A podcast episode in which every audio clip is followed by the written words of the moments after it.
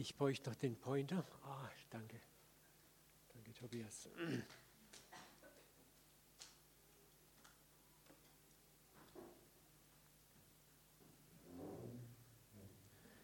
So, schön.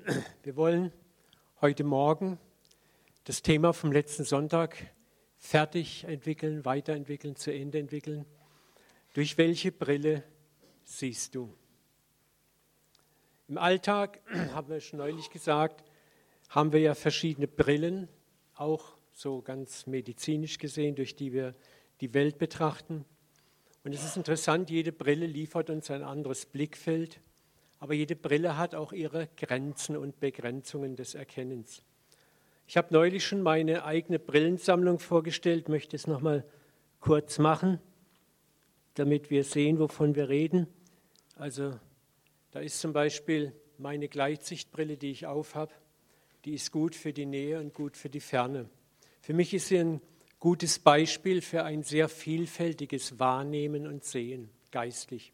Also ich kann geistig sowohl in die Ferne als auch in die Nähe sehen. Ich habe verschiedene Spektren und Perspektiven. Dann habe ich hier in dieser großen Kiste meine Computerbrille. Die ist sehr geeignet, den Bildschirm, der ungefähr in 70 Zentimeter Entfernung vor mir steht, den ideal zu erkennen. Aber für andere Sachen habe ich schon versucht, ist sie nicht so geeignet. Sie liefert also ein spezialisiertes, eingegrenztes Blickfeld. Ein gutes Beispiel für eine sehr spezialisierte und eingegrenzte Lebenswahrnehmung. Manchmal haben wir so eine bestimmte Brille, durch die wir nur bestimmte Dinge sehen. Dann haben wir hier eine Schutzbrille, Schmutzbrille. Die ziehen wir auf, um die Augen bei schwierigen, robusten Arbeiten zu schützen. Und wie der Name schon sagt, Schutzbrille, die gibt es auch im Leben. Manchmal habe ich die Schutzbrille auf, weil ich mich vor bestimmten Wahrnehmungen und Realitäten schützen möchte. Ich sehe es einfach nicht ich gucke weg. So, dann haben wir die tolle Sonnenbrille, kennen wir auch sehr, sehr gut für die schönen Tage des Lebens. Aber auch sie ist eine Spezialbrille, die nur ein eingeschränktes Sichtfeld liefert und die bestimmte Spektren ausblendet. Also auch ein Bild dafür, dass wir im Leben manchmal Brillen tragen, wo wir nicht alles sehen. Und dann haben wir, habe ich neulich schon gezeigt, eine ganz besondere Brille, über die wir heute auch noch ein bisschen mehr reden werden. Die Klobrille. Durch die kann man auch die Welt betrachten. Ja? Und das schauen wir mal später eingehender drauf, was es bedeutet, durch diese Brille zu gucken. Manche haben diese Brille dauernd auf.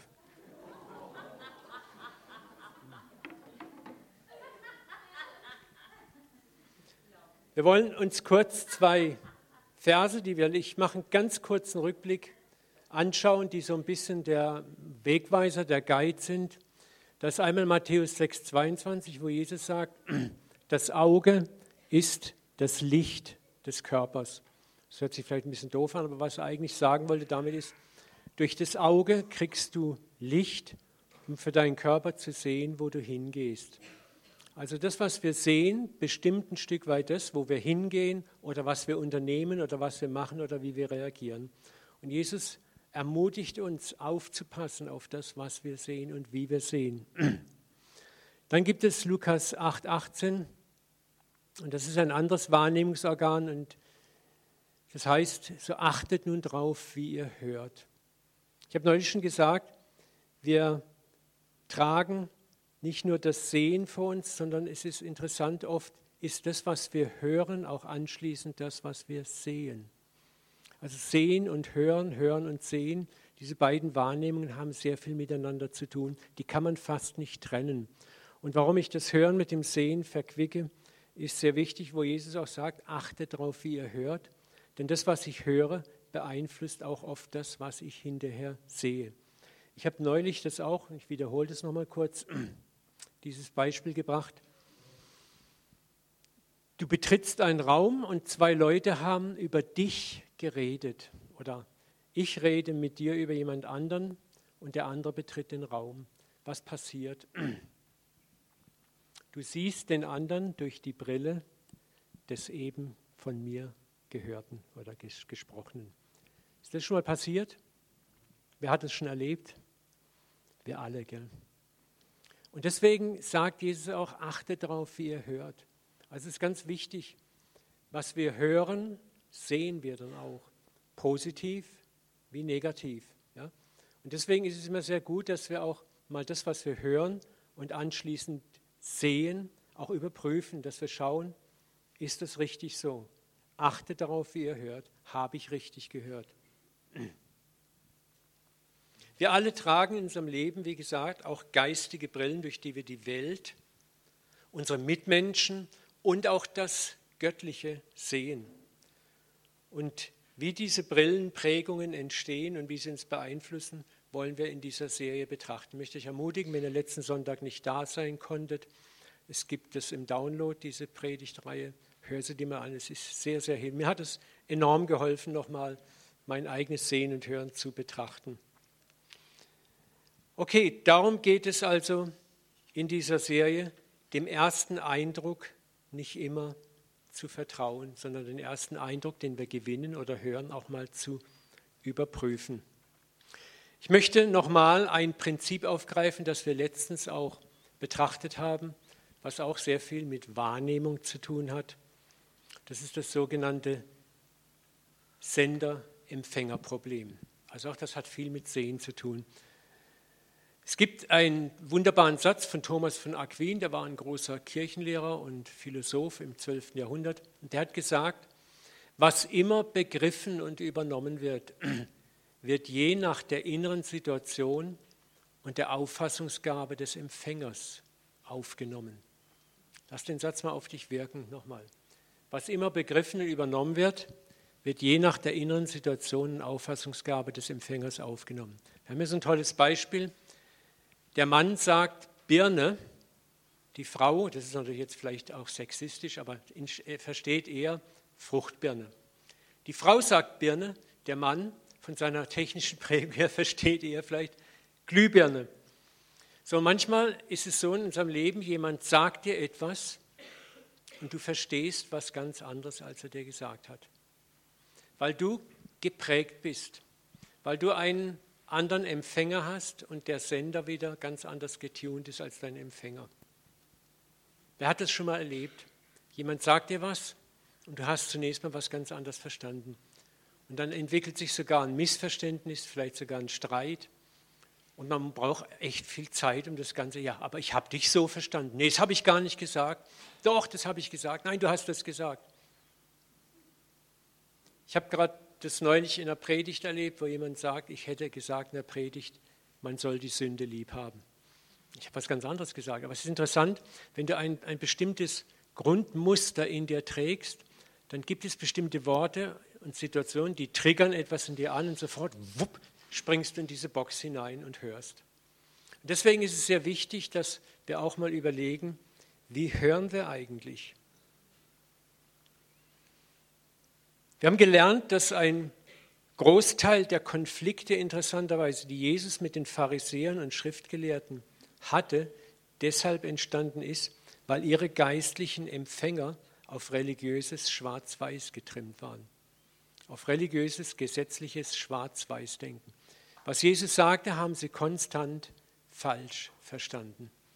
Und da gab es ein konstantes Missverstehen. Was immer Jesus sagte, wurde wegen dieser religiösen Schwarz-Weiß-Brille nicht verstanden und völlig anders empfangen. Was immer Jesus tat, haben sie durch eine bestimmte religiöse Schwarz-Weiß-Brille gesehen und konnten nicht dahinter schauen. Ich möchte euch da auch nochmal einen Vers zeigen und dann auch erklären, warum mir das so wichtig ist. Matthäus 9, 11 bis 13. Da, die Pharisäer, da, da das die Pharisäer sahen, sprachen sie zu seinen Jüngern, Warum ist euer Meister mit den Zöllnern und Sündern? Das war nicht eine, eine Wissensfrage, es war eigentlich ein Vorwurf. Wie kann man mit Sündern und Zöllnern, den Leuten, die wir doch ganz klar als negative Menschen gebrandmarkt haben, die man meiden soll, essen? Wir müssen immer verstehen, dass miteinander Essen in der orientalischen Kultur und auch in der jüdischen Kultur eine ganz besondere Bedeutung hat. Mit jemandem zu essen bedeutet, ich möchte dein Freund sein.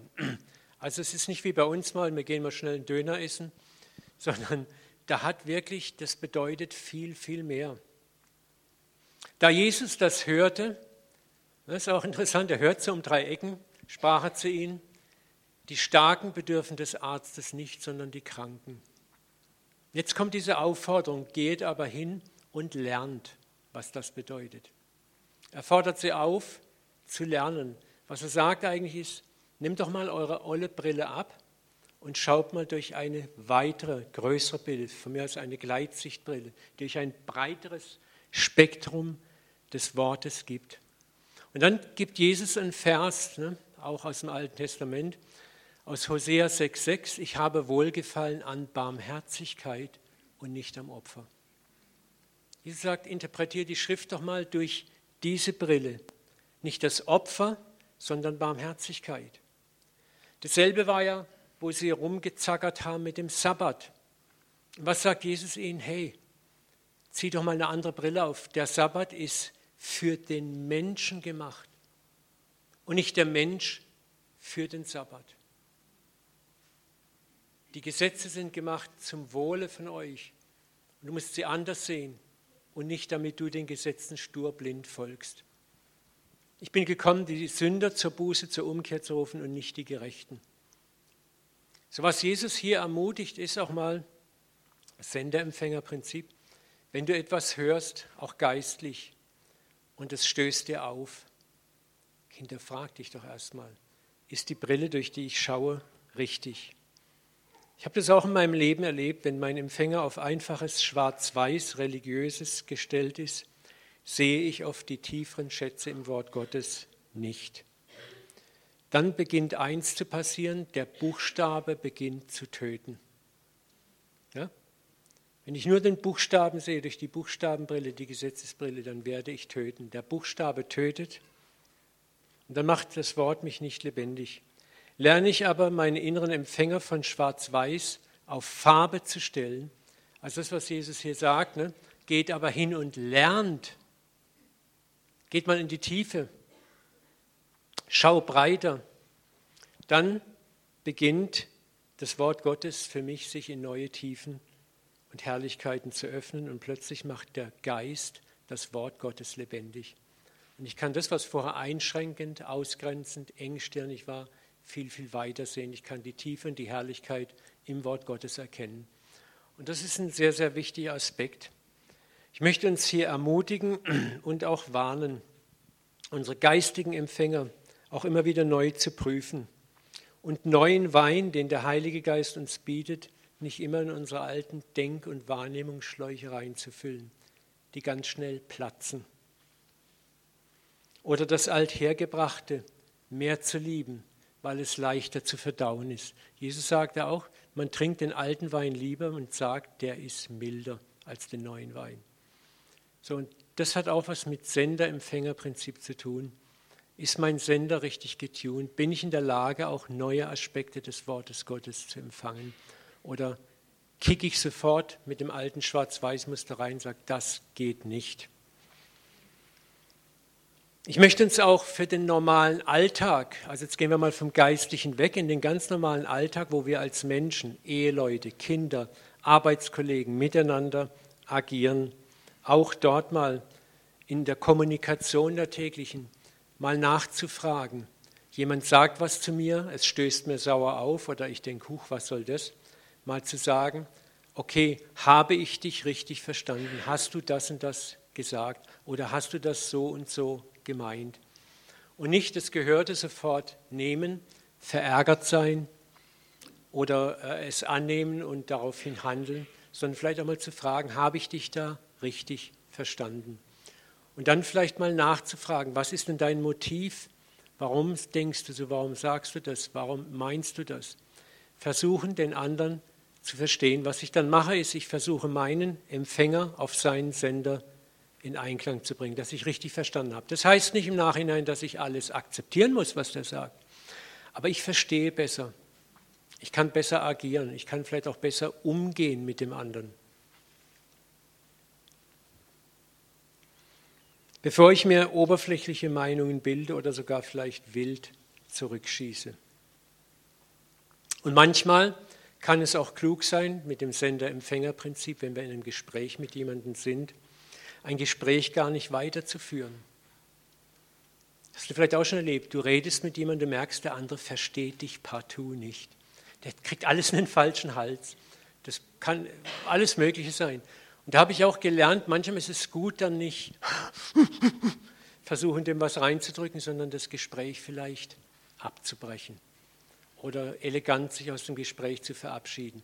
Das ist das, was Jesus gemacht hat, wo er zu den Jüngern am Schluss, kurz vor seiner Himmelfahrt, sagt, ich habe euch noch so vieles zu sagen, aber ihr könnt es jetzt nicht ertragen. Es ist auch manchmal Sender-Empfänger-Prinzip sinnvoll, die Fasskraft meines Gegenübers zu beurteilen. Was für eine Fasskraft hat er? Kann er verstehen, was ich ihm jetzt sagen möchte? Kann er begreifen, was ich jetzt loswerden möchte? Ist er gerade in diesem Zustand, das anzunehmen? Das, ist, das erfordert schon ein bisschen Arbeit von meiner Seite, aber es erleichtert Kommunikation ungemein. Es vermeidet auch eine Menge unnötiger Konflikte. Manchmal möchten wir halt gern einfach nur rausbabbeln, dem anderen die Wahrheit um die Ohren hauen oder meine Meinung mal geigen. Ne? Ah, jetzt geht mir es besser. Und dann ist aber ein Streit zurückgeblieben. Das ist nicht das, was sein soll. Also im Notfall auch mal einfach schweigen ein Gespräch vielleicht mal elegant abbrechen, weil der andere nicht auf deinem Sender-Empfänger-Prinzip sitzt, weil sein Empfänger einfach nicht tunbar ist. Das muss man auch erkennen und gut ist. Schauen wir uns ein weiteres Wahrnehmungsphänomen, eine weitere Brille an und die würde ich mal als den richtigen Blickwinkel bezeichnen. Schaut euch mal die beiden Bilder an. Gucken wir uns mal das erste Bild an, da seht ihr so ein kleine, kleines Hündchen und das läuft auf einem Weg und da sind wahrscheinlich Herrchen und Frauchen. Und wenn man das jetzt so sieht, dann müsste man denken, wow, sind das Riesen. Ja? Wenn man den Schatten so sieht, dann wird man denken, wow, die müssen ja mindestens drei Meter groß sein. Aber in Wirklichkeit, wenn wir uns jetzt rumdrehen würden, würden wir feststellen, das sind ganz normale Menschen es ist die tiefstehende Sonne, die diesen langen, extrem langen Schatten wirft. Dann haben wir hier ein Bild mit drei Männern. Und so, wenn man zuerst hinguckt, wird man sagen, ne, welcher ist größer? Der oder der? Also am Anfang würde ich sagen, natürlich klar ist der größer. Ne? Aber Fakt ist, alle drei Männer sind gleich groß. Es ist eine optische Täuschung hervorgerufen durch diese Linien und Muster hinten dran. Das heißt, manchmal ist das, was wir sehen, nicht immer real. Und wenn wir aber den richtigen Blickwinkel einnehmen, dann sehen wir die Wahrheit. Das heißt, wir müssen manchmal unsere Position verändern und kriegen dann einen ganz anderen Blickwinkel. Schauen wir mal ein drittes Bild an, ist auch ganz lustig. Das freut euch Frauen. Man, man, hat jetzt den Eindruck, da ist eine riesige Frau, die liegt da irgendwo an so einem Strand und hat so ein kleines Männchen, aus, der seinen Arm ausstreckt, hält ihn fest und ist dabei, ihn zu verschlingen. Und jetzt mal die Perspektive verändern würdest und das Bild aus dir näher betrachtest oder weiter weggehen würdest, würdest du feststellen, dass der Mann eigentlich so vielleicht fünf, sechs Meter hinter der Frau steht. Der Fotograf sagt, stopp, jetzt passt du genau in diesen Abstand zwischen Hand und Mund und dann drücke ich ab. Merkt ihr das? Das ist der Trick an dem Bild, ne? Perspektive. Würdest du jetzt, sag mal, in diesem Bild selber sein, würdest auf die Seite gehen, dann würdest du feststellen, dass der Mann ungefähr vielleicht sechs, sieben Meter von der Frau entfernt steht. So, was ich mit diesen Bildern bezwecken möchte, ist, den richtigen Blickwinkel, was sehen wir, einzunehmen. Wir lernen, nicht alles, was wir auf den ersten Blick sehen, ist das, was wir meinen zu sehen. Manchmal sehen wir jemanden was tun, wir sehen jemanden sich benehmen und betragen und meinen genau erkannt zu haben, was da jetzt gelaufen ist. Aber allzu oft ist es nur ein Aspekt der Wahrheit, nicht der ganze. Wir müssen deswegen auch aufpassen, was sehen wir? Sehen wir wirklich richtig? Sehen wir alles? Und wie wir eben gesehen haben, diese Bilder durch Perspektivwechsel und Nachprüfen kriegen sie einen anderen Positionsrahmen, müssen wir auch manchmal, wenn wir etwas sehen, an jemandem unsere innere und vielleicht auch die äußere Position dem Menschen gegenüber verändern. Das heißt, ich muss mich mal bewegen, den von einer anderen Seite betrachten. Und plötzlich kriege ich einen ganz anderen Blickwinkel für sein Verhalten. Also mir fällt da nochmal spontan der Filmclip, den wir letzten Sonntag gesehen haben, Get Service mit dieser Brille ein, ne, wo plötzlich sichtbar wird, warum haben diese Menschen sich so verhalten. Oft hilft es manchmal auch, sich in die Rolle des Gegenüber zu, hineinzubewegen, mal zu überlegen, warum handelt er so? Ich verändere mal meine Position, ich schlüpfe im Geist aus meiner eigenen Identität raus und schlüpfe in die Identität des anderen rein, versuche mich in ihn hinein zu versetzen. Und da wir ja alle den Heiligen Geist haben, kann uns der Geist Gottes da einiges zeigen. Ne? können auch da prophetische Eindrücke bekommen. Ah, jetzt, ah, jetzt verstehe ich, warum das so ist. Und das war auch das, was Jesus, Jesus konnte sich oft in die Menschen, die zerbrochenen, kaputten, zerstörten Menschen hineinversetzen. Darum konnte er mitfühlen. Darum konnte er von sich sagen, ich bin von Herzen demütig und sanftmütig, komm zu mir. Ja? Er war mitfühlend. Er konnte sich hineinversetzen. Wenn du das nicht hast, dann hast du deinen Eindruck, schwarz-weiß, Urteil, abgehakt, fertig, nächster bitte. Jesu Ruf am Kreuz, Vater, vergib ihnen, denn sie wissen nicht, was sie tun, ist eigentlich daraus geboren, dass er sich in die Rolle eines jeden Menschen hineinversetzen konnte, auch in die Rolle seiner Peiniger. Das ist etwas, was wir niemals unterschätzen dürfen, dieser letzte Aufruf, Vater, vergib ihnen, denn sie wissen nicht, was sie tun.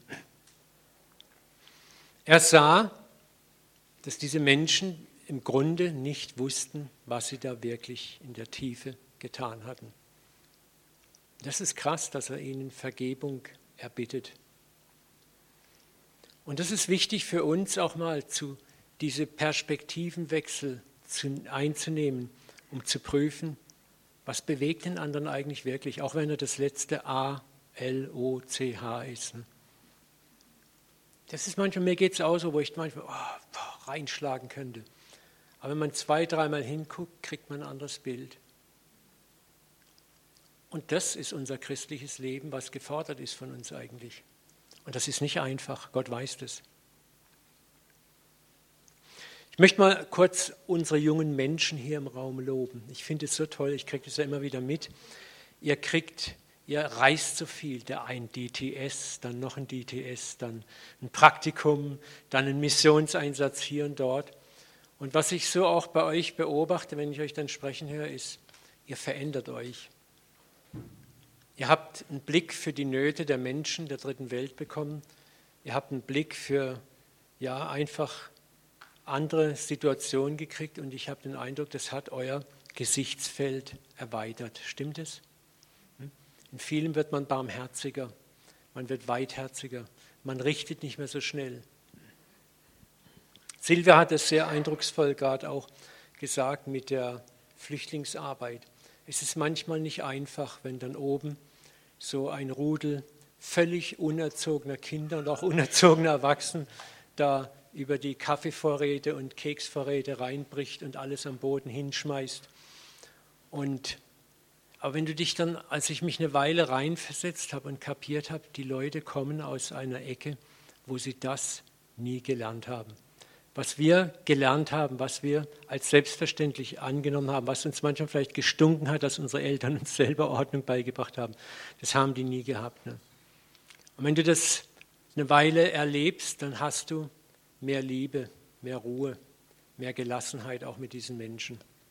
Das heißt, wenn du hinguckst genau, dann kriegst du ein anderes Blickfeld. Und da möchte ich euch Mut machen, nicht nur euch jungen Leuten, auch Erwachsenen.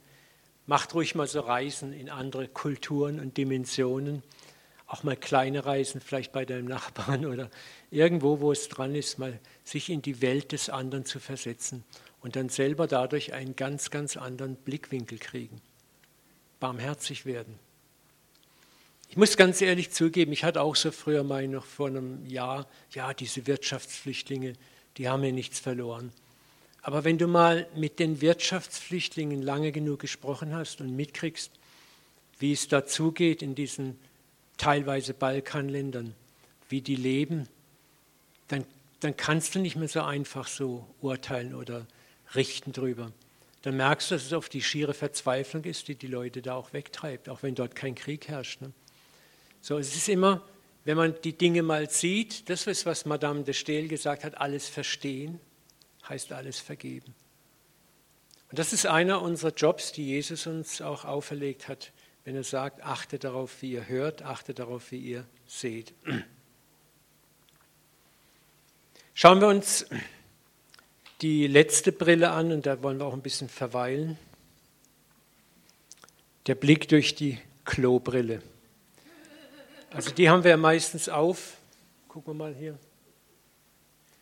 Wenn alles nicht mehr so rund läuft. Ja. Und die Message, die uns die Klobrille gibt, ist, alles ist.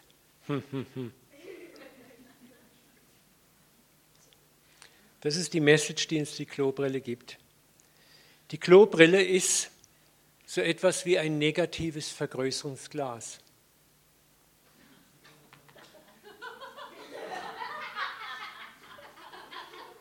Alles, was wir sehen, ist hm, braun. Ja? Was macht ein Vergrößerungsglas? Es schränkt dein Sichtfeld stark ein. Ja? Hast du mal versucht, mit einem Vergrößerungsglas einen Raum zu betrachten? Geht nicht. Aber du kannst etwas Kleines sehr groß machen und das füllt dein Blickfeld total aus und hebt nur das hervor, was du betrachtest. Und es ist interessant, es gibt ja diesen Satz, wir werden manchmal das, was wir sehen. Was wir besonders intensiv anschauen, prägt uns, ob wir es wollen oder nicht. Ne? So, wir Menschen haben oft die Tendenz, negative Dinge akribisch genau zu betrachten. Also ich finde es interessant, diese ganzen News-Channels, die es jetzt gibt und die Internetbrowser, die schon dich mit News erschlagen. Das, äh, und ich merke, es gibt ja dieses Thema Bad News are Good News. Wenn du da nicht aufpasst, du wirst nur mit schlechten Themen und Gedanken gefüttert und gefüllt und hast schon immer so eine Weltuntergangsstimmung in dir, wenn du dich dem lang genug aussetzt. Ne? So, und deswegen müssen wir fragen und uns auch immer wieder fragen, was schauen wir an? Besonders durchs Vergrößerungsglas, also genau betrachten. Ne? Was für eine Brille haben wir auf, wenn wir die Welt betrachten? Wir merken manchmal nicht, wie Dinge, die wir betrachten, immer größer werden, immer mehr Raum in uns einnehmen und einen Raum uns klauen, der uns eigentlich fehlt, Dinge durch die Brille des Himmels zu sehen. Also ich merke das auch bei mir oft. Wenn dann Krisen und Probleme sind, dann werden die manchmal übermächtig groß und du starrst nur das Problem an, das Problem an, dann starrst du dich an und guckst, was habe ich für Ressourcen, was habe ich für Möglichkeiten in mir, an mir, um mich. Und das ist alles, was du siehst. Und daneben steht Gott und sagt, hallo, hallo, setz mal die Gleitsichtbrille auf. Ne? Und je mehr wir, wie gesagt, durch die Klobrille schauen, umso größer werden die Nöte, Verlegenheiten, Ängste. Denn die Klobrille erlaubt uns nicht den Weitblick auf das, was Gott tun kann. Huhu. Ich habe sie desinfiziert, gell? Das ist meine. Alte. So ein klassisches Beispiel über dieses Vergrößerungsglas sehen wir im 4. Mose 13,30, so als das Volk Israel das erste Mal ins Land Kanaan einziehen sollte. Kaleb aber stillte das Volk gegen Mose, also er wollte sie ruhig stellen, er hat es nicht gestillt, und sprach, lasst uns hinaufziehen und das Land einnehmen, denn wir können es überwältigen. Der hatte jetzt so eine Weitsichtbrille auf, er sah das Risiko und er sah aber auch Gott. Und dann kamen die Männer mit der Vergrößerungslupe aber die Männer, die mit ihm hinaufgezogen waren, sprachen, wir können nicht hinaufziehen gegen das Volk, denn sie sind zu stark Und sie machten über das Land, das sie erkundet hatten, ein böses Geschrei unter den Kindern Israels und sprachen, das Land, durch das wir gegangen sind, es zu erkunden, frisst seine Einwohner. Alles Volk, das wir darin sahen, sind Leute von großer Länge. Wir sahen auch Riesen da selbst, Enaks Kinder von den Riesen. Und jetzt ist es interessant, und wir waren vor unseren Augen wie Heuschrecken. Es ist interessant, was Sie sagen. In unseren Augen waren wir wie Heuschrecken. Also es ist bewusst, und Sie haben gesagt, durch die Brille, durch die wir das Land gesehen haben und die, die Gegner in dem Land, waren wir wie Heuschrecken. Also waren wir es auch in ihren Augen. Was rechnen Sie rückwärts sagen? Die haben uns genauso gesehen. Und was wir haben, ist diese, dieses Vergrößerungsglas, diese einseitige Wahrnehmung, nur aufs Problem fixiert. Gott kommt dort gar nicht drin vor. Kaleb wiederum besaß diese Weitsicht-Gleitsichtbrille, die ihm erlaubten, Gott in dieses Problem mit einzubeziehen, während seine Stammesgenossen die Klobrille bezog, bevorzugten. Aber ich möchte hier mal einen Punkt setzen und sagen, es tut uns gut, demütig zu sein und erkennen, dass diese Brille des Vertrauens nicht einfach so auf unsere Nase fällt.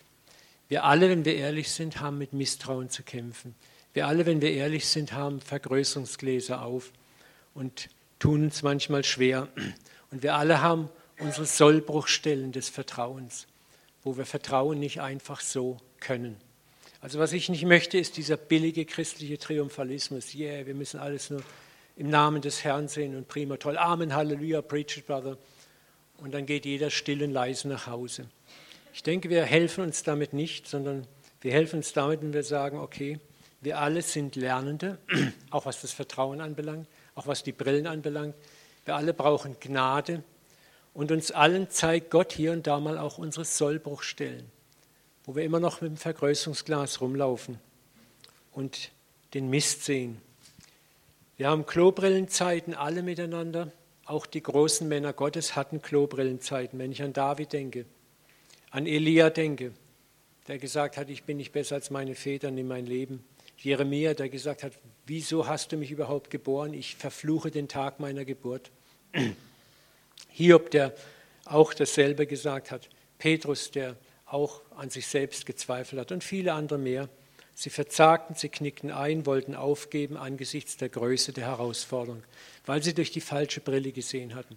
Aber das Positive ist, Gott hat sie nicht aufgegeben. Gott hat ihnen geholfen, das Vergrößerungsglas aus der Hand zu legen und die Weitsichtbrille aufzusetzen. Und da will auch uns helfen, eine andere Brille aufzuziehen. Möchte ich also heute Morgen besonders ermutigen, es gibt keinen Grund, dich zu verdammen, wenn du jetzt einfach sagst, oh wow, das ist meine Brille, die Klobrille ne? oder diese Lupe, verdamm dich nicht, lehn dich nicht ab, sieh deine Grenzen als eine Chance an, dein Sichtfeld zu erweitern und zum Papa hinzugehen, zu sagen, hey Vater, hier muss ich lernen, hier komme ich einfach noch nicht rum, hier schaffe ich es noch nicht. Ich möchte dir Mut machen, neben der Klobrille immer wieder die Brille des Vertrauens aufzuziehen, zu lernen, zu lernen. Sag bewusst lernen.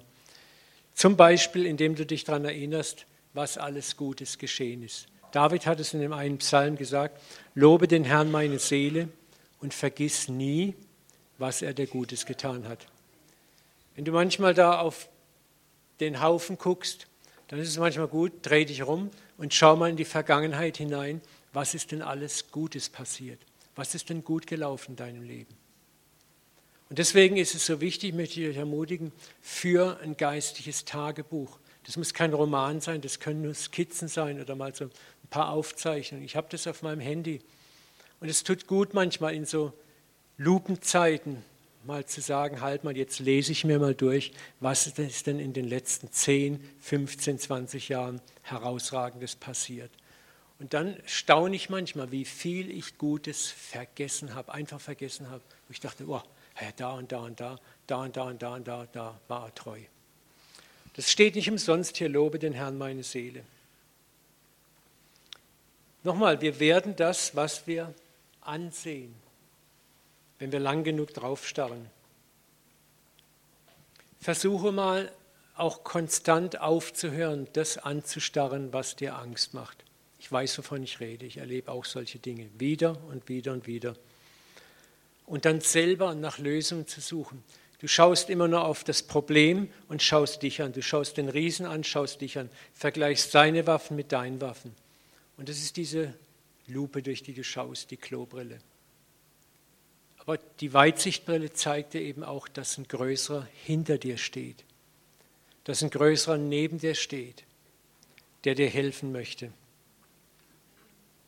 Der Vater will dir dabei helfen. Er weiß, es ist nicht einfach. Denk an die Ohnmachtsreihe noch von vor 14 Tagen. Es ist wichtig, auch meine Ohnmacht anzuerkennen, zu sagen, Papa, mir fällt es verdammt schwer, hier zu vertrauen. Wisst ihr, viele von uns sind auch geprägt durch Kindheits- und Jugenderfahrungen, wo unser Vertrauen manchmal missbraucht wurde, manchmal gar nie aufgebaut wurde. Und dann ist es nicht so einfach zu sagen, vertrau halt. Ne?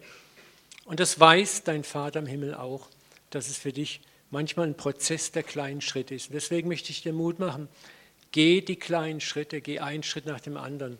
Lass dich nicht beeindrucken, wenn manche dir sagen, ja, du musst halt vertrauen, du musst mir vertrauen, du bist kein Christ, wenn du nicht vertraust. Es ist Quatsch. Es ist ein Lernprozess. Angst, wie gesagt, treibt uns dazu, den übermächtigen Gegner anzustarren, dann auf meine eigenen schmalen Ressourcen zu gucken und es treibt uns tiefer und tiefer in die Klobrille. Ich habe hier ein, was die Woche bekommen, das hat mich sehr beeindruckt. Ich habe es leider nur in Englisch, aber wir übersetzen das mal. What to do facing a battle. Was sollst du machen, wenn du einen Kampf gegenüberstehst? Don't try to. Versuche nicht zu. Figure your way through. Also Mach dir Vorstellungen, wie du da durchkommst. Mach das nicht. Reason your way through. Äh, versuch dir, wie es sein könnte, Gründe zu finden. Warum ist das jetzt passiert? Warum ist das so? Ah, ich habe den und den Fehler gemacht. Ne? Guess your way through. Stell dir vor, feel your way through, sich durchfühlen. Oh, das geht nie gut. Ne? Push your way through, das ist dann so, jetzt reiße ich mich zusammen, jetzt packe ich das und breche da durch. Manipulate your way through, das ist auch dasselbe, zu manipulieren, sich zu manipulieren, andere zu manipulieren. Das machen wir auch gerne, dass wir dann gucken mit dem Sterntalerhemdchen, kannst du mir helfen, kannst du mir helfen? Und oh, darf ich mich bei dir ausweinen, wo wir dann konstant bei anderen Menschen Schutz und Hilfe suchen. Und wo Gott sagt, hey, komm zu mir. Fake your way through. Das ist das, was wir Christen gern machen. Im Namen des Herrn ist Sieg, Halleluja, Amen. So, wir tun so, als ob Hauptsache nach außen sehe ich cool und christlich aus. Und innen bin ich ein Wrack. Tu das nicht. Was mir immer sehr hilft, ist in diesen Situationen auch, da gibt es diesen dummen Spruch, lies halt mir die Bibel. Dann, dann sagst du, ja, Dankeschön, danke, da wäre ich nie drauf gekommen. Aber ich möchte dir Mut machen, lies mal die Psalmen.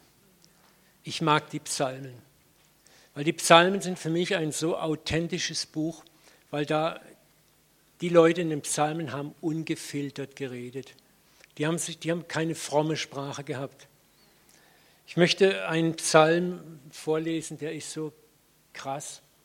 Psalm 55, 4 fortfolgende. Da schreibt David, mein Herz ängstigt sich in meinem Leibe und des Todesfurcht ist auf mich gefallen.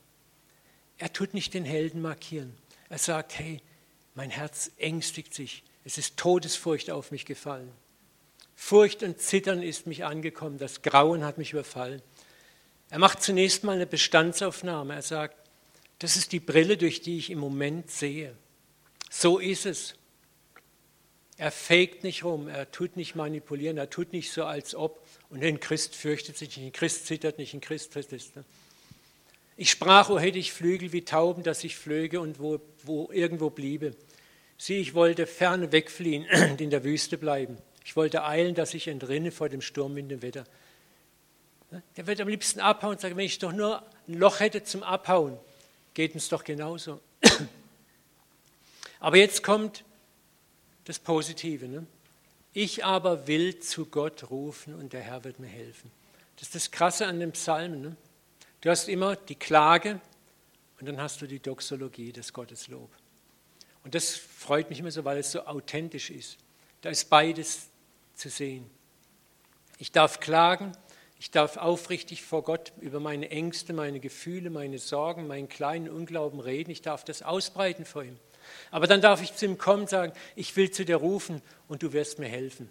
Des Abends, morgens, mittags will ich klagen und heulen, so wird er meine Stimme hören. Er erlöst meine Seele von denen, die an mich wollen und schafft mir Ruhe. Denn es sind viele gegen mich.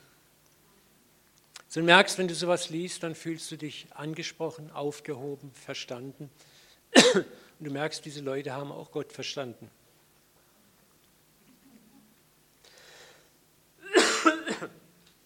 Bete diese Psalmen manchmal aus, auch in deinen eigenen Worten. Setz deinen Namen ein, deine Situation. Such Menschen, die dich authentisch ermutigen. Rede und bete mit ihnen. Zeige ihnen deine Klobrille und bitte sie dir vielleicht zu helfen, diese Klobrille abzuladen. Und du wirst erleben, Schritt für Schritt für Schritt, es ist ein Prozess, wie sich deine Wahrnehmung verändert, weitet, wie es dir langsam gelingt, Gott mit einzubeziehen, wie langsam Frieden kommt in dein Herz, in deine Ruhe. Es ist ein Prozess. Manchmal macht es auch Peng und es ist einfach da, übernatürlich. Aber du wirst lernen, immer mehr im Leben die Brille des Vaters zu tragen und ich möchte dich auch am Schluss dieser Predigt ermutigen, generell die Brille des Vaters zu tragen, und das ist die Brille der Barmherzigkeit. Durch welche Brille wollen wir sehen lernen? Alles ist Sch. Oder siehst du, wenn du dich siehst, so lebe nun nicht mehr ich, sondern Christus lebt in mir. Wer mich sieht, sieht den Vater. Ich bin der Weinstock, ihr seid die Reben. Ohne mich könnt ihr nichts tun. Dieses Hineingenommensein in ihm, dass er in mir lebt, unauflöslich. Und das ist nicht einfach, das vergessen wir so schnell, das, das ist so weit weg von uns. Aber das ist es, was, was wir lernen müssen zu sehen. Wir müssen durch diese Brille sehen. Er lebt in mir, ich lebe in ihm, wir sind miteinander untrennbar verbunden. Er ist in meinen Schattenseiten zu Hause, in meinen Lichtseiten zu Hause. Er hat das gute Werk angefangen, er wird es auch vollenden. Und wenn ich mich so sehe, dann habe ich auch immer wieder die Brille der Barmherzigkeit auf. Das ist das, was wir hoffentlich lernen, unseren Nächsten, uns selber durch die Brille der Barmherzigkeit zu sehen. Gottes Brille, durch die er die Welt und uns sieht, ist Barmherzigkeit. Seid barmherzig, wie euer Vater barmherzig ist. Richtet nicht, weil du nie alles siehst, dann wirst auch du nicht gerichtet werden. Verurteile niemand, weil du nie alle Fakten beieinander hast über ein anderes Leben. Dann wirst auch du nicht verurteilt. Sprich frei, im Zweifelsfalle für den Angeklagten. Dann wirst auch du freigesprochen werden. Nochmal Madame de Stels, Berühmter Satz, alles verstehen heißt alles vergeben. Zieh die richtige Brille auf, erlaube Gott, dir die richtige Brille aufzuziehen und im Leben des anderen und sogar bei dir selber die wahren Zusammenhänge zu erkennen. Und du wirst ein Mensch des Vergebens, der Gnade, des Erbarmens. Und wir werden zu mächtigen Zeugnissen in dieser Welt. Daran wird die Welt erkennen, dass wir Jünger sind, so wir Liebe haben. Und das ist nicht dieses bla bla bla bla bla, sondern es ist wirklich authentisch. Ich möchte mit uns noch beten zum Schluss. Und zwar möchte ich mit euch ein Gebet lesen. Das ist von Dana Kendler. Das ist eine Dame aus dem IHOP Kansas und die hat ein wunderbares Buch geschrieben. Und in dem Buch ist ein Hammergebet drin, wo es darum geht, mich selbst durch Gottes Brille erstmal zu sehen, zu erkennen und dann zuzugeben, dass ich nicht der bin, der ich bin und trotzdem Frieden und Ruhe zu haben.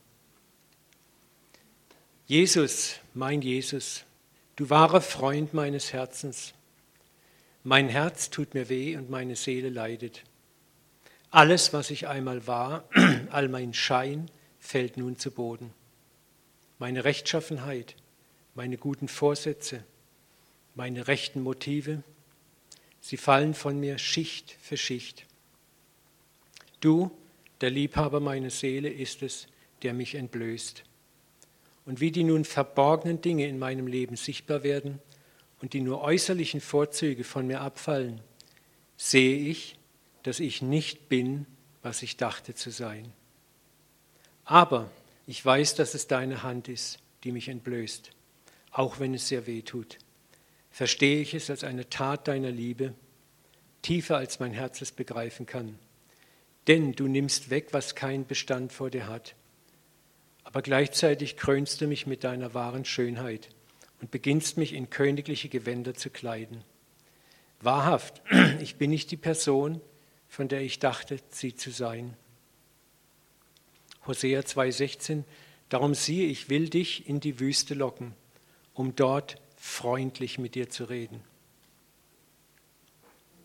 Ich werde dich, Jesus, nie verlassen, dir folgen, wohin du gehst, wo nötig, in den Tod, ins Gefängnis. Das waren die aus menschlichen und fleischlichen Herzen ernst gemeinte Worte des Petrus an Jesus. Ich dachte fast so ähnlich über mich. Aber ich bin tatsächlich wie die Jünger im Boot, die schreien vor Angst, während du im Vertrauen schläfst. Ich meinte zu glauben aufgrund von verstandesgemäßen Informationen über dich und du fragst mich, jetzt glaubst du? Und du siehst, dass mein Glaube oft mehr im Kopf als im Herzen ist. Ich bin manchmal wie David. Ich habe in meiner Jugend Glauben, in meiner Glaubensjugend Bären, Löwen, Riesen angegriffen und überwunden. Aber je älter ich werde, spüre ich die Versuchung wie David, mein Lager im Land des Feindes aufzuschlagen oder mein Volk, meine Ressourcen zu zählen. Aber das geknickte Rohr wirst du nie zerbrechen und den glimmenden Docht nicht auslöschen. In Treue führst du mein Leben hinaus und vollendest, was du angefangen hast. Amen. Vater, wir beten, dass du diese Mini-Reihe in unser Herz bringst. Vater, dass du einfach hilfst, anders zu sehen. Dass wir uns unserer Brillen, die wir tragen, bewusst sind, uns nicht verdammen dafür. Aber dass wir in den kommenden Wochen und Monaten einfach Stück für Stück lernen dürfen, ein breiteres Sichtfeld einzunehmen. Vater, dass wir erkennen, manchmal sind die Dinge nicht so, wie uns der Augenschein das vor die Augen führt. Manchmal ist das, was wir hören, nicht das, was gemeint ist oder wie wir es verstanden haben. Ich bete, dass du unser Hören unser Sehen veränderst, Vater. Dass wir mehr und mehr durch die Brille deiner Barmherzigkeit, deiner Geduld und deiner Liebe sehen. Den Nächsten, uns selber und auch dich.